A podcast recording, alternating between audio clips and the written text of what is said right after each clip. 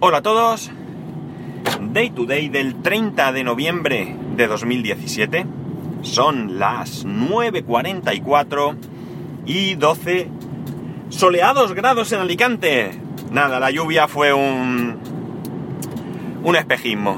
Entre 5 y 15 litros en general en la provincia y bueno, pues poca cosa. Por un lado bien, porque a nivel comodidad bien, pero por otro ya veremos si la sequía eh, se soluciona, porque hacía más de 50 días que no llovía en Alicante, más de 50 días.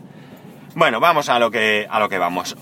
Hoy voy a hablaros un poco de mi pasado y de cómo, bueno, pues cómo he llegado yo a, esta profesión en base, eh, o sea, lo cuento por un aviso que tengo que hacer hoy que me hace un poco, pues me ha hecho pensar en todo esto, ¿vale? Digamos que quizás incluso pueda ser aquello de sucesión de ideas que llamamos, ¿no?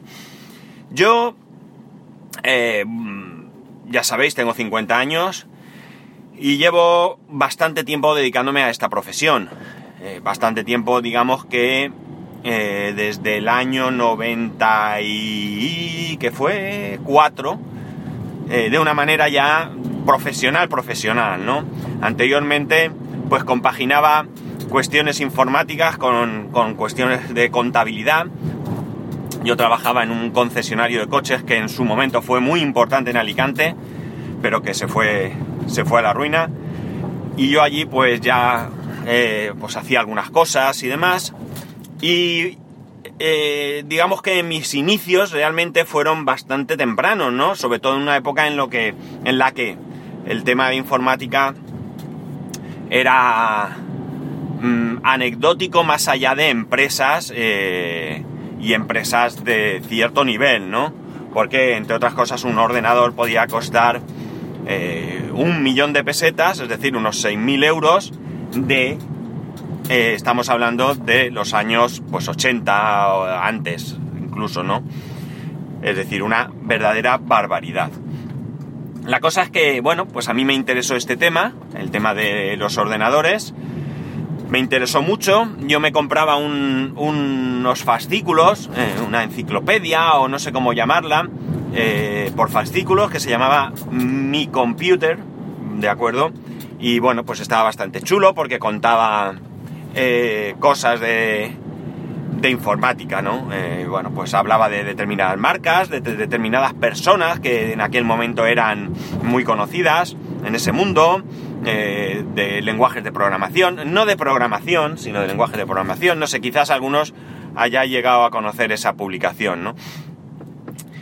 hubo un momento en mi vida que yo decidí que quería un ordenador, digamos que en mi casa pues no sobraba el dinero, todo lo contrario, yo encontré un ordenador de segunda mano, caro, pero barato, para lo que hablábamos. Eh, era un ordenador que quizás lo he comentado alguna vez, un Sinclair ZX81, eh, precursor del ZX Spectrum. Un ordenador que venía eh, monocromo, sin sonido, con un K de memoria. Sí, sí, un K, un K. No un mega, no, un K de memoria. Y que por cierto la ampliación a, 16K, que aquello era mi sueño, costaba eh, 100.000 pesetas, 600 euros, así que imaginar.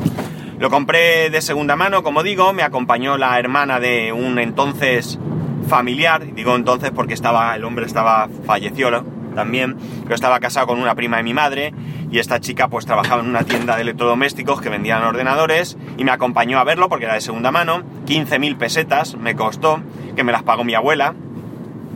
Y bueno, pues aquello, eh, imaginar la cara que se me quedó cuando lo enchufo a la tele y me sale una pantalla toda blanca, casi más bien grisácea, con un cursor parpadeando abajo que no hacía nada, absolutamente nada más, ¿no?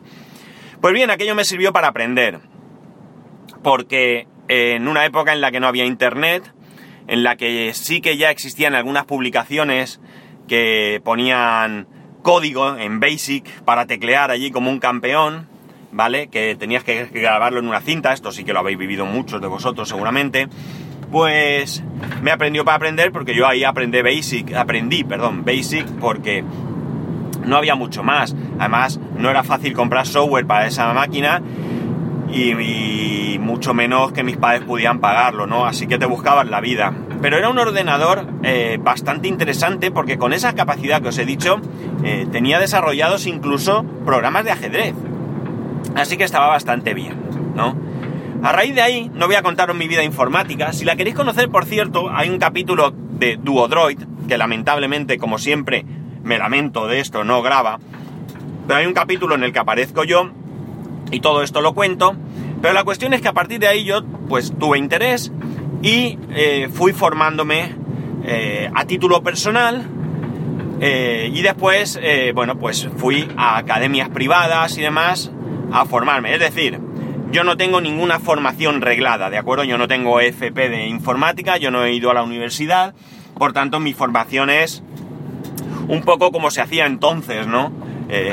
un poco casera, ¿de acuerdo? Estoy seguro que alguno, alguno que haya estudiado en FP o alguno que tenga alguna ingeniería o algo, que me calificaría sin ninguna dificultad como, como un intruso profesional, ¿no? Pero puedo asegurar que eh, sin, evidentemente querer compararme con ninguno de ellos que sí tiene una formación reglada, yo me he formado y mucho, ¿no? Ya digo, yo me pagaba mis cursos de programación, yo hice cursos de Basic, COBOL, C, eh, pagaditos por mi, por mí, por, con mi dinerito, con mi salario, yo me iba y me los pagaba. Y luego he recibido también formación en mi empresa, etcétera, etcétera, ¿vale? Pero insisto, no se trata de querer compararme con nadie, ni mucho menos decir que yo soy igual que cualquiera, ¿no? Cada uno tendremos nuestra formación y nos movemos donde nos movemos. No sé si oís un temblor, pero es el carrito que llevo para llevar cosas grandes, que lo he puesto mal y está aquí, martirizándome y no puedo parar ahora mismo para quitarlo porque ya estoy en ruta. Así que lo tendremos que sufrir juntos. Espero que vosotros no lo, oigáis mucho. Bueno, eh, la cuestión es que, aparte de esta formación, para mí esto es un hobby, ¿no? Yo tengo interés por aprender, sabéis que ahora estoy metido con el tema de Arduino, no de MCU y todo esto. Yo disfruto aprendiendo, eh, disfruto mucho. Eh, realmente es lo que, me, lo que me atrae a mí, ¿no? Que es aprender sobre algo. Y las cosas me duran poco, ¿no? Me duran poco porque una vez que ya, digamos que más o menos manejo una situación, pierdo bastante interés al respecto, ¿no? Eh, el caso es que a raíz del tema de, de, esta formación, con esto que os he contado, he querido decir, he querido poneros un poco en antecedentes, aunque ya creo que más o menos me conocéis, eh, aunque sea por lo que grabo, sabéis a lo que me dedico profesionalmente y demás, eh, la cuestión es que, un poco en antecedentes en el que, en que yo tengo una cierta experiencia, evidentemente, y por tanto hay situaciones que puedo manejar, exceso de velocidad, que tengo que, que puedo manejar con mm, mayor solvencia que otras personas, ¿no? La cosa es que, eh, por ejemplo, eh, con el tema este, como os decía, de Arduino y demás, eh, mi intención siempre ha sido utilizar el MacBook Pro. No el iMac, sino el MacBook Pro. ¿Por qué? Pues porque yo el MacBook Pro me lo llevo a la academia, no necesitaría llevármelo a la academia. Jolín, me está martirizando el carrito. Esperar a ver si puedo. Vale. He podido apartarlo un poco, a ver si aguantamos. Eh, yo no necesito llevarme ningún ordenador a la academia, evidentemente en la academia hay ordenadores más que de sobra para que yo utilice, pero esto me permite poder eh, llevarme a casa lo que hago y si tengo en casa fin de semana, lo que sea, ratos libres, o me viene una idea a la cabeza en lo que sea, pues tengo la posibilidad porque lo tengo todo ahí, ¿vale? Creo que las ventajas de, de esto las veis todos. La cuestión está en que el MacBook Pro, yo lo preparo, yo lo instalo, he tenido bastante problema en inicio para, utilizar el IDE, es decir, el entorno que se utiliza para programar, que es el mismo que Arduino, pues he tenido problemas para configurarlo porque sí que es cierto que en Windows pues hay bastante mm, información por ahí. En OS X no, no hay tanta, pero además la que yo he encontrado no era muy buena en su explicación, ¿vale? ¿Qué ocurre? Que bueno, pues había una situación en la que tenía que instalar un driver, no había manera de que ese driver funcionase, eh, probé varios drivers que, iba encontrando por ahí y el día que por primera vez voy a la academia y conecto el Node MCU, ¿qué ocurre? Que me tira abajo el MacBook Pro. Me da pantallazo gris, se reinicia, pienso que pueda ser software, eh, lo pongo nada más en arrancar. Conclusión, no consigo que funcione, ¿no? Entonces es cuando cogí el otro portátil que tengo, el portátil, el Packard Bell, el Paquito Campanas, como le llamábamos en su tiempo, y eh, me instalé el Ubuntu y ahí todo bien. Pero ¿qué ocurre? Que yo no soy para nada, para nada un, eh, vamos a utilizar esta expresión que tanto gusta hoy en día, hater de Linux, ni mucho menos. Creo que tiene sus ventajas y sus inconvenientes. Pero no me siento cómodo porque yo no soy usuario de Linux, eh, usuario habitual, y claro, para cualquier cosa pues mm, tengo que pensar dos veces, ¿no? Cualquier cosa me refiero a cualquier problemilla que me surja. Y luego pues hay ciertas cuestiones de permisos y demás que me ha estado dando la lata, que las he solucionado, pero bueno, digamos que para mí es mucho más sencillo utilizar el MacBook Pro. La cuestión es que, eh, bueno, para mí había dos posibilidades que se me ocurrían antes de hacer nada, y eran una, que al conectar el Node MCU me tirase abajo el MacBook Pro por una cuestión de energía, ¿de acuerdo? Una cuestión de eh, falta de potencia a la hora de alimentarlo. O la otra que aquello eh, a nivel software estuviese tan, tan mm, degradado por la cantidad de drivers y pruebas que había hecho que hubiese allí algún tipo de conflicto. La primera opción la deseché, porque yo con el MacBook Pro ya había conectado el Arduino y no creo que el Arduino gaste menos que el Node MCU. Es más, sin conocer ahora mismo los consumos, me da que incluso menos. No lo sé, ¿eh? Pero no creo que sea la diferencia muy grande. Además, si en vez de utilizarlo como la batería lo utilizaba conectado a la corriente, hablamos del MacBook Pro, también hacía lo mismo. Por lo tanto, me decanté por ir directamente a reinstalar. Así que cogí ayer un disco duro, copié todo aquello que pensaba que era importante, me descargué High Sierra. También High Sierra podía ser el culpable, pero no lo era porque en el iMac que tengo High Sierra sí me iba bien.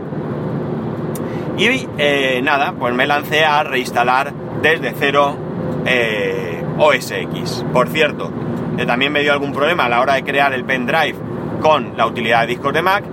Y fijaos que yo escribí un articulillo en el blog de utilizar una aplicación, que ahora mismo no me acuerdo el nombre, Disk, Disk X, no sé qué, no, me acuerdo ahora cómo se llamaba, vamos, pero está ahí el artículo porque solo tengo tres, y con esa, con esa aplicación ningún problema. Bueno, pues bien, como digo, he reinstalado, eh, instalé el IDE de Arduino, instalé las librerías necesarias para utilizar el Node MCU, instalé el driver, miré, miré mucho a ver qué driver era el conveniente, el conveniente era el que tenía primero, eh, me bajé una actualización porque además el que yo estoy utilizando en el iMac es ese driver, pero una versión anterior que el Redmi viene en chino, que no sé qué pone, pero viene en chino, y me he descargado una actualización que ya viene en castellano, no, perdón, en inglés, en inglés. Y me funciona perfectamente, ¿no? Ya no tengo ningún problema, ya tengo el MacBook Pro preparado, mm, bueno, no he instalado todo aquello que tenía, es decir, ya lo tengo limpio, limpio de software, excepto eh, el IDE de Arduino eh, y no sé qué he instalado algo más. No sé si algo más, poca cosa, ¿de acuerdo? Me queda instalar alguna cosilla que necesito y el Minecraft para mi hijo, porque si no me mata. Y espero que lo que he copiado de Minecraft sirva para. para. para haber eh, salvado su juego, porque si no voy a tener disgusto. Y como digo, pues ya lo tengo operativo y de verdad que hoy que me voy a la academia, sé que me voy a sentir mucho más cómodo, más rápido.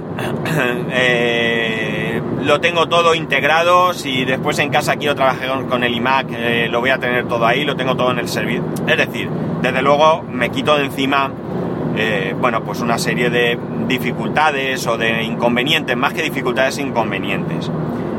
Y ahora vosotros diréis, si todo este rollo que nos has soltado, toda esta historia, ¿qué tiene que ver con que tú hayas tenido un aviso que te ha venido a la cabeza? Pues mirad, resulta que evidentemente, y no tengo ninguna duda al respecto, no todo el mundo tenemos ni podemos, ni siquiera es deseable que sepamos de todo, ¿de acuerdo? Yo no sé de todo y yo lo que sí que trato es de asesorarme con aquellas personas que considero que me van a dar un buen eh, consejo en determinados aspectos, ¿no? Que no, eh, no forman parte de mi, de mi conocimiento. Eh, por tanto, hasta aquí está todo ok. Pero mirad, yo cuando veo un aviso como el de hoy, en el que piden una persona que vaya a poner una cinta en una impresora, una cinta que os puedo garantizar que no tiene ninguna dificultad, que es tremendamente sencillo, tremendamente sencillo. Y que además en el aviso pone que se han cargado la impresora, no sé, miedo me da cuando llegue. Pero que además es una impresora financiera, ¿vale? Es una impresora de un banco, estas de, de agujas donde meten la libreta y los impresos en caja o en una mesa o lo que sea y os imprimen los movimientos y demás. O sea, no es ninguna complicación cambiar la cinta, de verdad os lo aseguro que en este modelo al menos no hay ninguna complicación. Pero es que además esta persona posteriormente ha pasado otro aviso de que tampoco sabe cambiar la cinta del cajero, de la impresora, también de libretas, entiendo, puede ser la de RCI de no lo sé, pero me da igual, que tampoco tiene ninguna complejidad. Eh, ¿Qué ocurre? Que a mí me da la impresión de que se molesta un poco, sobre todo por la manera en que el aviso pasa, ¿de acuerdo? Porque el aviso no pone, por favor, que venga alguien a, enseñarme a poner la cinta. El aviso pone que venga alguien a cambiar la cinta que yo no sé. Evidentemente, yo cuando llegue le voy a decir, ven aquí a la cándida que yo te voy a enseñar, ¿vale? Yo te voy a enseñar a cambiar la cinta por dos motivos. Primero porque creo que es más práctico para un usuario que se cambie su propia cinta, ¿no? No que tenga que esperar a que alguien pueda ir a cambiarle la cinta. Y en segundo lugar, y en segundo lugar, porque sobre todo no quiero que me vaya rompiendo las impresoras, ¿vale? Porque, eh, bueno, eh, sí, alguno puede decir, hombre, eso es trabajo para ti. Sí es trabajo para mí, pero yo no quiero trabajo porque alguien no tenga capacidad de algo tan simple como cambiar una cinta, ¿no? No es la primera vez que me pasa. Una vez fui a otro banco, un banco que ya no, ya no es cliente nuestro, con la misma historia. El usuario no sabe cambiar la cinta. Vale, yo me presento allí, estamos hablando de una oficina que fácil había 5 o 6 personas, ninguno sabía, pues vale. Y cuando llego el hombre me dice, me da mucha vergüenza, pero no sé cambiar la cinta. Dice, toma y cámbiala. Y le digo, no, no, amigo, no. Le dije que no. Digo, vienes y te enseño a cambiar la cinta. Hombre, a ver, que eh, yo no soy ingeniero, pero tampoco soy el cambiacintas, ¿no? Que eso es un consumible, que eso tiene que ser capaz el usuario. Imaginar en vuestra casa que cada vez que vuestra impresora se quedara sin tinta eh, o el lavavajillas sin sal, pues tuvieseis que llamar a un técnico para que eh, os, hiciera ese cambio, ¿no? esa carga de sal o lo que sea. Mm, ¿Me molesta? Sí. Pero no me molesta porque no sepa, porque vuelvo a lo mismo, cada uno sabemos de lo que sabemos. Yo probablemente no sepa conceder un crédito, ¿no? Pero estoy seguro de que yo y muchos, muchos de los que me estáis escuchando, como poco, intentaríais averiguar cómo va. Y vuelvo a repetir que estamos hablando de algo muy sencillo. No estoy hablando de una, complica de una complejidad, no estoy hablando de algo que requiera eh, formación, ¿no? Formación más allá de eh, sacar una cinta y poner otra. Eh, todo esto me he enrollado de mala manera, pero como os he dicho, probablemente todo sea sucesión de ideas, ¿no? Quizás también yo sea muy crítico porque como yo empecé con la informática en una época en la que todo era difícil, no porque fuese complejo eh, aprender, porque por ejemplo aprender Basic pues mm, no era algo complejo, eh, más allá de las capacidades que tengamos cada uno, pero como digo, la información no es como hoy, es decir, yo ahora tengo un problema y ya sabéis dónde voy, ¿no? voy al amigo Google, meto lo que sea y lo busco. De hecho, mi hijo mi hijo con 6 años utiliza Google, vamos, como una herramienta eh, primordial en su vida, ¿no? En su vida, por lo menos de ocio. Él cuando quiere algo de su Minecraft y de su tal, enseguida está en Google buscando, ¿no? Que ayer, por cierto, lo pillé descargándose cosas y le dije, hey compañero, ¿qué estamos haciendo? No pasa nada. Eh, me lo explicó, él estaba en una página, eh, vamos, una página de mods de Minecraft, y él busca su mod con el buscador, se descarga el mod, eh, se lo descarga para su versión de, de Minecraft, se lo instala en la carpeta que toca, es decir, que lo estaba haciendo bien y demás, y no me preocupa. Pero fijaos que si un niño de 6 años es capaz de tratar de buscarse la vida cuando podría perfectamente preguntar, eh, pues coño, iba a decir un taco, narices, no, cáspita, pues cáspita. Un adulto yo creo que debería ser más y por eso me molesta. Me molesta no el desconocimiento, sino eh, eh, la desidia para tratar de buscar esa información. Bueno, no sé, a lo mejor hoy os he dado la tabarra un poco pero son esas cosas que me gustan poner sobre la mesa, ¿no? Y son esas cosas que yo os animo a que eh, por lo menos tratéis de buscar una solución, ¿vale? Yo esto siempre me ha indignado. A mí el de, eh, hazme esto, no, pero tú qué has hecho antes. Es que no me va. Ya, pero tú qué has hecho. Tú has intentado buscar una solución. No te digo que le dediques tres días a buscar esa solución. Dedícale media hora. Si en esa media hora no logras encontrar la solución, entonces eh, busca ayuda en alguien, ¿no? Pero lo otro me parece desidia, eh, comodidad, pereza y lo siento mucho, pero a mí sinceramente me molesta, ¿no? Me molesta. Eh, y no lo toméis a mal, a mí no me molesta que a mí me preguntéis, ¿de acuerdo? De hecho yo creo que siempre que he podido os he contestado a todo, quiero decir que no entendáis esto como una crítica a esas consultas que hayáis podido o podáis hacerme en un futuro, ¿no? Yo simplemente os animo a que primero intentéis vosotros resolver las cosas por vosotros mismos, ser un poco activos, ¿no? Y a partir de ahí, como digo, aquí me tenéis para que os eche una mano en lo que haga falta. A mí no me molesta echar una mano a nadie, ¿vale? Y bueno, no os doy más la tabarra porque hoy con eso de que voy directo a, a trabajar, pues me explayo todo lo que puedo, quiero y más. Así que ya sabéis, cualquier cosa lo podéis hacer en arroba spascual, en spascual arroba spascual.es.